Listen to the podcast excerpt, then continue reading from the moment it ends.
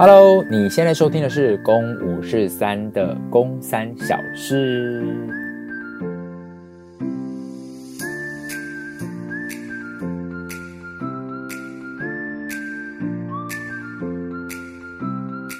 今天的开头一听起来就有点不太一样，怎么好像变成只有公一个人？这个名字好像也有点不太一样。其实《公五是三》成立，成立。讲成立好像很庞大，但其实就是我们的节目从开播至今已经有三个月了。我们在今年的七月二十五号当天，我们就上了我们的试录集，到现在已经也十多集录制放上架了。然后很开心，在过程当中，我们也得到了很多宝贵的回馈经验，然后让我们能够持续的在录出新的节目。那其实“公三小事”这个单元呢，我一直都还蛮想要做。讲最现实的层面是，像我跟聪聪人都在台北。但公妹她平常在台中，那我们要录音的时候，就是要每个月找一天我们都可以的时间，然后要不就是公妹特地上来台北，或我跟聪聪特地下去。但因为也只有一天的时间，所以我们能够产出的节目内容其实也会非常的有限。那就在想说，如果有一些时候，呃，真的在时间上没有办法配合的时候，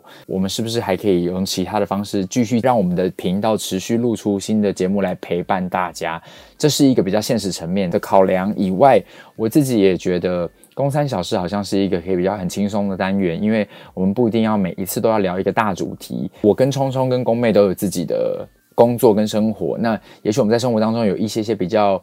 小小的感触，一些发生的一些小故事，但是它没办法被集结成一个很庞大的主题的话，那我们好像就可以在偶尔在我们的节目当中穿插出一些小单元，在每个礼拜三能够陪伴大家。那为什么要叫公三小事？我自己觉得很有趣，是我们无心插柳啦。我跟聪聪跟公妹就觉得说，我们的节目好像每个礼拜周三上架，那我们没有特地去想。为什么要周三？但我觉得我很喜欢在周三上架这件事情，因为你看一个礼拜当中还蛮有趣的，就是礼拜三好像是一个很尴尬的时间，因为六日过完礼拜一，大家所谓的 Monday Blue，好像就是大家会有一个觉得啊要上班了，要上学了。可是到礼拜二的时候，你好像也没有什么好抗争的，就是你就觉得说。好了，昨天已经抱怨一天了。那礼拜二我，我总就认份读书，认份的上学，认份的工作。到礼拜三的时候，就卡在一个一周的中间的一半，要放假也还没有。可是我前面已经也工作了礼拜一、礼拜二，这是第三天了。就是你会在那边觉得好像有一点点没有劲儿，因为我自己已经离学生时代有一点久远了。出社会之后，也是一个表演工作者。除了当老师的教学的日子以外，我好像没有太多朝九晚五的经验，所以我不知道我们的节目其实是不是在大家在上班、在上学的通勤当中有陪伴你们。但我就觉得我们每个礼拜三上架还蛮不错的是，如果在这一礼拜中间，我自己觉得好像需要特别一点点支持跟一点点力量的日子当中，节目可以给带给大家一点点的陪伴或欢乐，或一点点收获。呃，也许是现在正在读书的你，诶，读书在听节目好像也不太对劲。就是，也许现在正在通勤的你，或者是在开车的你，忙了一天的你，就是你在听我们的节目的话，我觉得对于我们三个来说，能够陪伴大家是一件很棒的事。那礼拜如果到了礼拜四，就会觉得再撑一天，再一撑一天，我就要放假了。到了礼拜五。就会有一种 yes，今天终于可以解脱了，然后六日就会是一个循环，所以我觉得我们的节目在礼拜三上架是一件我自己很喜欢的一个日期。那公三小事，也就是偶尔周三会出现的一个小小的事情，来跟大家分享。所以跟大家说明《公三小事》这个单元我的想法，然后跟这一次内容会露出的东西，大概就是比较我们生活当中最近发生的一些事情，然后有一些感触跟大家聊聊。那今天呢，其实上架的时候已经是月底了。那上个礼拜我们上架的是明天公生日，今天就聊生日。上架完隔天很开心，我妹也特地上来台北来。帮我庆生。那生日那一天很平淡，就是我早上起床就去，为了工作的关系，我就去快筛处理一些杂事，比如说把银行的钱转一转啊，汇一汇啊，存钱的存钱啊，然后去领我订购的燕麦奶，然后就回到家打电动，等待呃我妹的到来，那我们就抢时间。我妹那天上来其实是来台北染头发，染头发帮我庆生，同时我们就想说，哎，中间有一段时间我们可不可以再补录一集？所以我们那天其实抢录了一个时段，但真的好累哦，因为。我们的节目其实有点土法炼钢，就是我们没有真的非常专业的设备，但我们能有什么就东凑西凑。所以各位在过去的节目当中可能会听到我们的声音忽大忽小啊，或者是有一些不是那么稳定的时候，是因为我们的麦克风其实只有两只。但在前几周，我们其实有找到第三只麦克风。那一次录音的时候其实是非常顺利的，但不知道为什么我生日当天第三只麦克风就是一直不给力，所以那一天就非常有压力，因为晚一点就要庆生了，然后。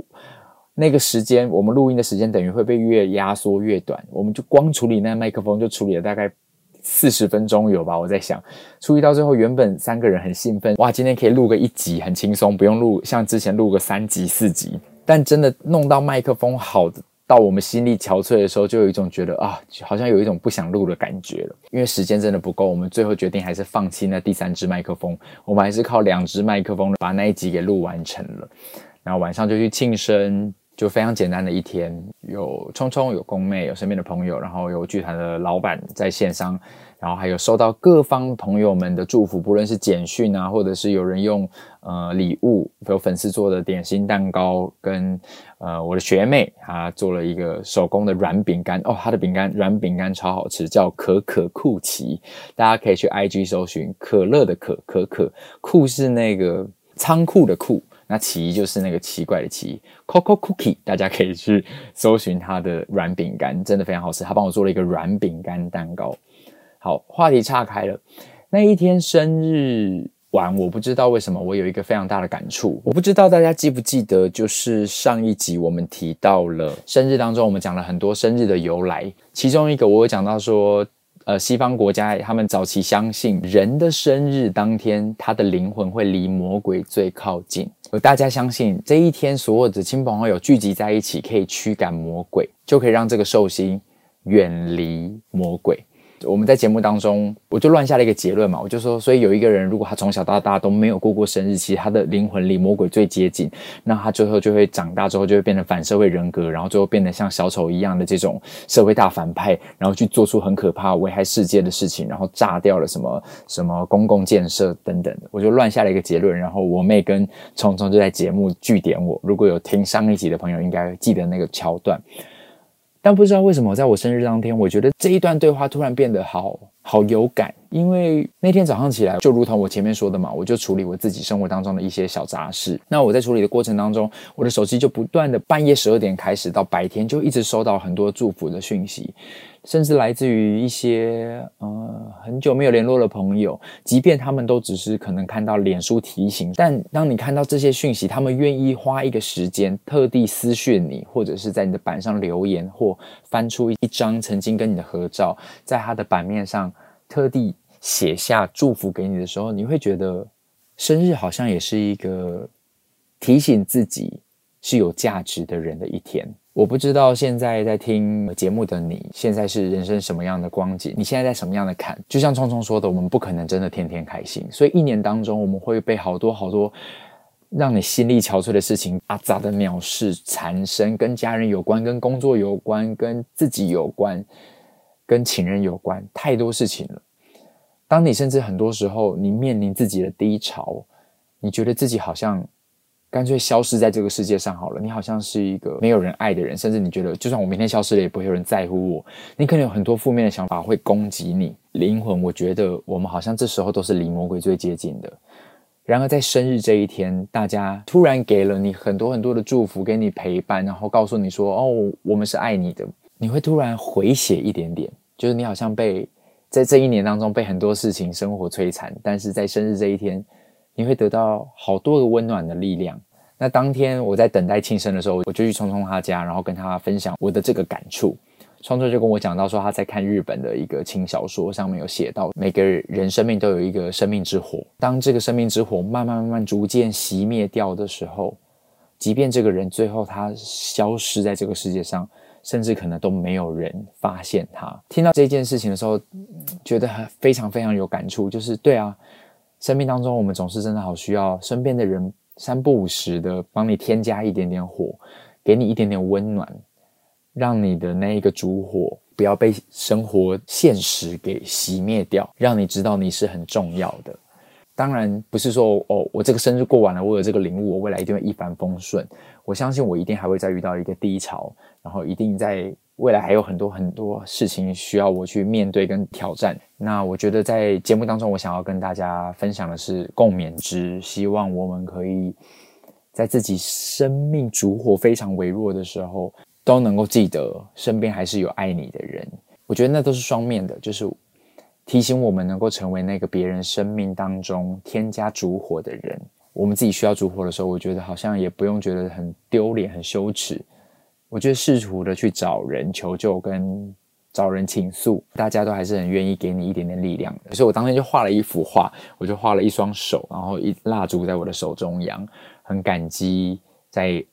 在十月二十一号当天陪伴我的身边的朋友们，以及远方各处。祝福我的朋友们，以及在节目当中陪伴我们的人。那这个月其实还发生很多事情啦，我觉得在这边可以跟大家一起来聊一聊不同的小事情。这个月十月呢，其实也是我的《地球人遇见小王子》巡回第六百场。认识我的朋友，或是现在在听节目的人，是来自于。我巡回的观众的话，你可能就知道我在做什么事。那有可能有很多朋友是来自各方，你可能对于我们还不认识。那我就很简单的说，我有一个单人小型的演出，现在目前就是巡回全台湾各个学校也好，各个机关。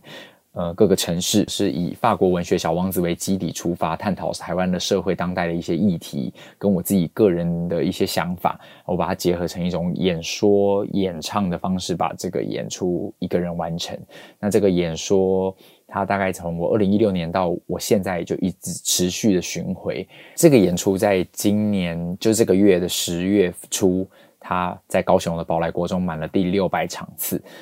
其实每一年基本上都会有。破百场的时候，就是第一百场、第二百场、第百三百场、第四百场。每一次破百场的时候，其实我都是非常兴奋，我都会请我的插画家帮我画一个纪念图，然后我就会在现场送大家一个纪念卡片。对我来说，每一次破百场都是一个新的里程碑。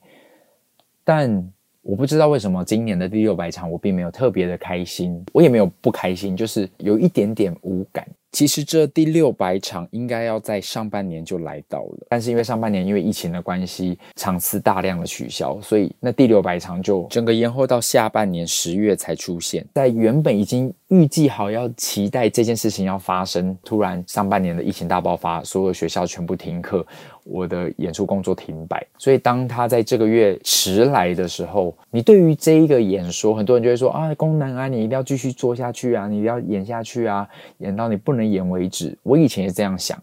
但我觉得那个好像在今年特别有感，尤其是这个月第六百场的时候，我有一种觉得它好像不是我能够做决定的事情了，因为我们真的太渺小了。我们一直说这个时代很快。它好像来自于这个社会的发展，这个时代的人跟人的交流、讯息的速度，但那一个变动的快速，今年有另外一个有感的，就是你真的是还不知道下一刻会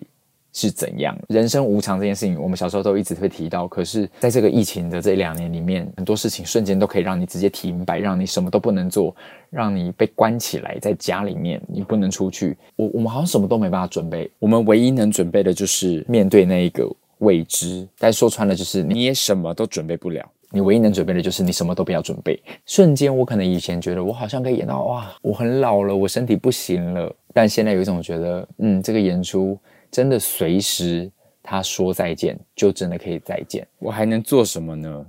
也就只有能够更珍惜每一次还能够站在那边分享的时候，还能够继续讲小王子，还能够继续演戏的时候，很多事情就会变得非常非常的当下。那你也说不出它到底是好还是坏。就是在今年第六百场的时候，我非常特别的一个感觉，然后跟他分享就是。宝来国中在高雄一个非常遥远的地方，你们知道那有多远吗？平常从高雄开到台中大概两个小时左右，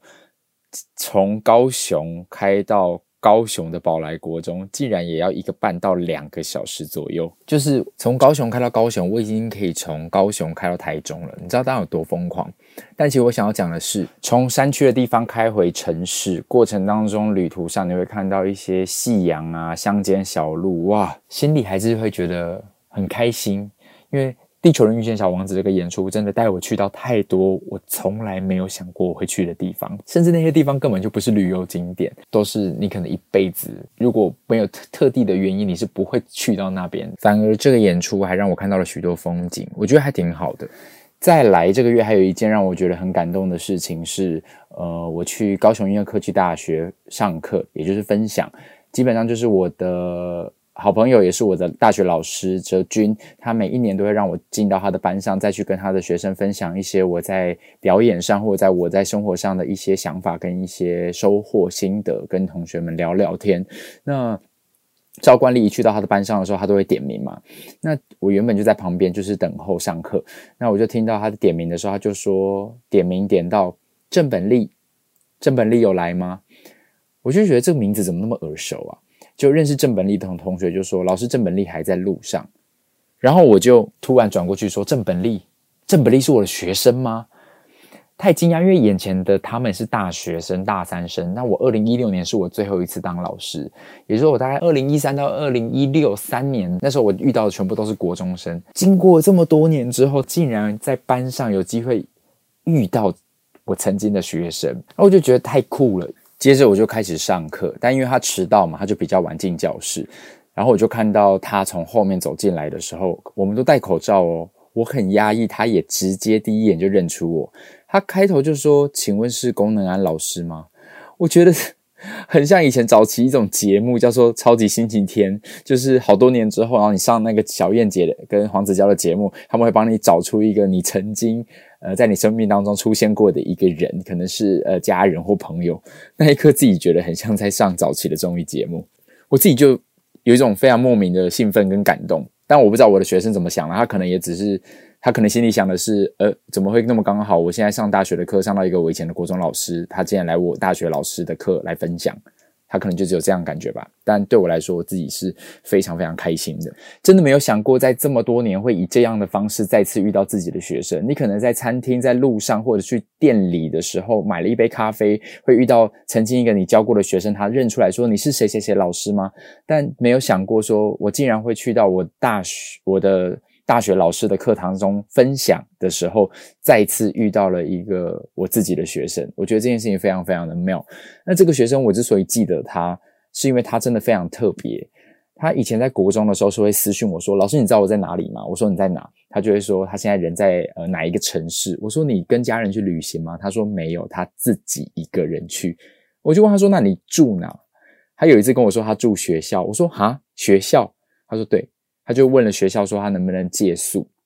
他在别的城市的时候就借宿在某一间学校。我觉得这个学生超级有胆量，因为在一个国三生，我可能都不知道我自己还敢不敢跨县市去旅行，何况是自己一个人旅行。再来，何况是他不是住饭店，他是去借宿一个一个学校，一间学校，然后自己一个人去钓鱼。就是他好像花了非常多时间，在他青少年阶段也跟自己相处。那之所以也会对他印象深刻，是下课的时候，很多学生会很热闹的凑过来跟你聊天，可能来你办公室或来讲台上跟你搭话。那学生们，呃，你一嘴我一嘴的时候，你会发现他也在旁边，可是他也也不出声，但他就在旁边。你知道他那个存在，好像是他好像也挺喜欢你这个老师的，但他没有对你表达什么，但他就在那一个群体当中，他也参与。但他不说话，所以我就一直对本利这个学生，我就觉得哇，他好特别哦。呃，再次多年之后遇到他的时候，他整个人变得非常不一样，就是整个人变得非常亮眼，然后也变得很健谈。但我可能我在国中没有真的跟他非常的深交，所以不知道他在国中会不会私底下其实很健谈。但是在这么多年的课堂上，课后遇到的时候，我们竟然可以聊非常多彼此的生活，这些年的他参与了哪些事。那他现在也有在参与高雄一些艺文场馆的前台工服务工作，然后你就会看到说他在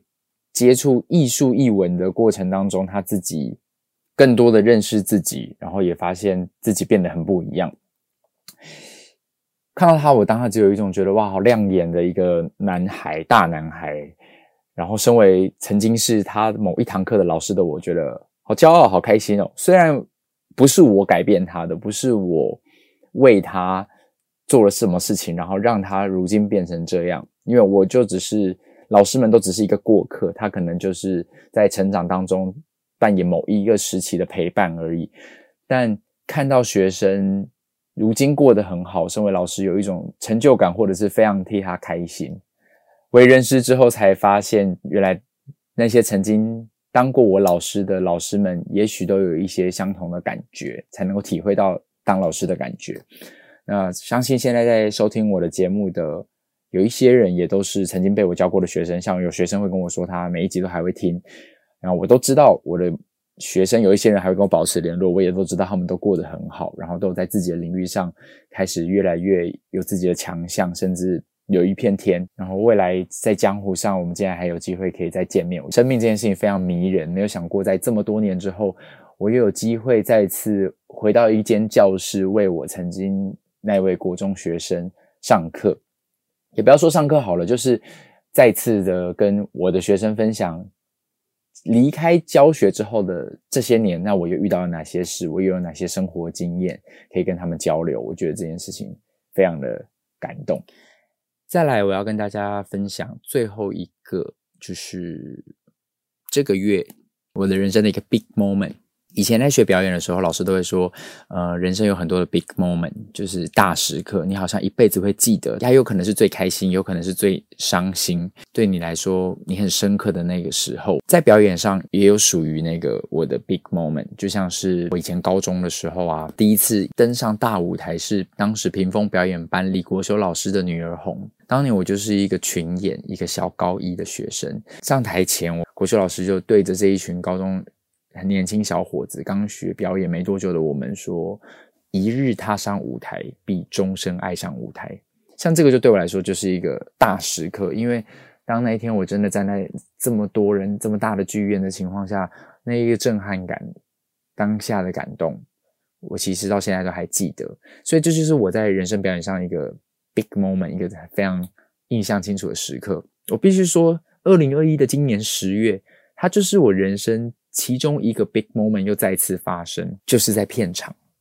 我这一次今年十月刚杀青了一档戏，是大爱的电视剧。这个电视剧，大家如果有在看大爱的话，应该会知道，大爱一直都是以真人真事改编为基础，他们都是慈济里面师兄师姐的故事。这一次我拍的这一个故事呢，它其实是在讲台湾某一位现在线上正在演戏的女演员的一个故事。那她以前是念表演的，所以。呃，前面几集有几场戏是剧本是设定在大学时期，那大学念表演，我非常有共鸣啊，因为女主角所经历过的，不论是上表演课啊，跟同学住宿啊。出去夜游啊，曾经有身为大学生的我们，应该都非常有感觉。然后，尤其是又是念表演的，所以我非常开心，在这一次能够演到，呃，这个女主角的大学同学们在片场，对我来说就等于坐时光机回到我大学时代。尤其片场很厉害，他们找的那栋房子啊，几个角色租屋的那个房子，就几乎跟我大学租的房子是一模一样，是一栋透天。最有趣的是，这个月有两场戏是设定在排练教室，老师在帮大家上表演课，有两位女演员来饰演我们的表演老师。这两位女演员都是现在台湾，不论是在呃剧场或者是在影视，都是表现非常杰出的两位女演员。那我就先不透露是谁，到时候大家可以看真实的播出。他们真的非常厉害，他们一到片场那些。你会觉得，诶，好像真的回到大学，在跟老师上课。他们的气场直接带动现场所有的氛围，流动非常非常的自然跟真实。那其中一场戏是在讲说，这个表演老师告诉这个女主角说：“你真的有爱表演吗？”因为女主角一直说她爱表演，但老师她看不出来，老师不觉得。但我觉得老师也是用这种反面的方式去。想要刺激学生或引导学生，所以那那场戏其实比较有点像是在开导学生的过程。因为那场戏没有我嘛，就是老师跟女主角的对戏，我们都可以坐在旁边看。我竟然看到哭诶，而且导演这个镜头拍完，老导演会说：“那我们再多拍一次。”连续两次我都默默在旁边看到哭，而且不止我哭，我们剧组有一些演员们他们也哭到稀里哗啦。我觉得那个感觉是非常有感的，因为虽然老师这个老师的角色在对女主角说话，可是那感觉很像在对我说话，或对我们身为演员的人说话。那个老师在问女主角说：“你真的爱表演吗？你有多爱？”你有为了表演奋不顾身，就像公主爱王子一样的爱吗？然后这角色就拿了小美人鱼这故事来举例，因为小美人鱼我们都知道她没有脚嘛，那她为了甲板上那个他心里最挚爱的那一位，他知道那就是他要的，那个渴望是。没有任何人能取代，没有任何事情能取代的。那渴望强烈到他愿意牺牲，牺牲掉自己所有的一切，牺牲掉自己的声音，只为了换取他想站上去，站在那个甲板上去拥有他想要的生活。他愿意去冒那个险的那种勇敢。老师在剧情当中用了这个故事来举例给女主角听。哇，那个老师就是那位演员。他在诠释那段台词的时候，你知道他真实到，他激动到他自己触及到他对表演的情感，然后他掉下眼泪的那一刻，他瞬间是会渲染整个片场的。在现场的我们，整个是完全被震慑住，那个感觉好复杂。你会看到一个这么成熟的演员，他如此放松在他的角色当中，然后他全神贯注，然后投入在那个表演。他没有多做什么，但他就是好好的说着他的词，然后你就真的相信那个老师就被他演活了。然后你会看到这个老师他在告诉这个女主角说：“你有真的爱表演的同时，这个老师背后他曾经真的非常热爱表演，热爱到他在跟女学生、女同学描述这一段对于表演的执着的时候。”他连自己都感动到，他自己哭出来。我现在讲的是角色哦，但是这些东西都好像不是你在看文本的时候你自己去设定，或者是我到时候现场我一定要这样演，那个感觉很像是饰演老师的这位演员，他就是如此在当下全神贯注在他的角色当中，你就会看到他所呈现的这个角色背后还有好多好多好多的故事。那个好像不是我设定好我要怎么演，就没有那么工匠，没有那么没有那么。SOP 的感觉，我当下的感动好多层面。一个层面是我被角色跟角色之间感动，因为一个表演老师在激发他的学生热爱表演这件事情，让我想到我自己，也曾经被很多很不错的老师刺激着，然后让我今天成为一位演员，这是一层面的感动。另外一个是现场这么好看的一个演出，他那么精湛的表演而感动，所以我必须说那一天。我真的差点以为我自己是女主角，我很想跟老师说，因为那个老师就一直问女主角说：“你懂吗？你懂那个那个渴望是什么吗？你懂吗？你真的知道吗？”我真的差一点在猜片场，想说：“老师，我知道，老师，我知道。”真的诶，我必须说，这个月的那一场戏是我人生的在表演上，我觉得是另外一个 big moment。我也因为那场戏而激励到自己是，是对我就是这么喜欢这件事情，我就是愿意为了他。不管我就是要追寻这件事情，我真的好喜欢表演。即便你会为走这条路而受到很多挫折、很多伤害，但是你知道，你知道吗？就是之前《灵魂急转弯》，不知道大家有没有看这部电影？就是在一直在讲我们的灵魂有个 spark，就是一个火花。我就非常确定我的 spark 就是表演，就是戏剧，就是演戏。对，这就是我今这个月在片场。很触动我的一件事情，也是非常印象深刻的事。然后很开心能够在节目当中记录这件事情，用呃用诉说的方式跟大家分享，同时我也可以记录给自己未来老了的自己听。嗯，好热血哦！那到时候大家播出的时候，也欢迎大家可以去收看这一档戏。详细任何不论是剧名啊，或者是播出的详细资讯啊，我到时候都会公开露出在我的。FB 跟 IG 的粉丝专页上面，那欢迎大家可以继续持续追踪公五十三，追踪聪聪，追踪我功能安，追踪我妹。好了，那十月底差不多就是这样，我们马上就要迎接十一月了。那很开心，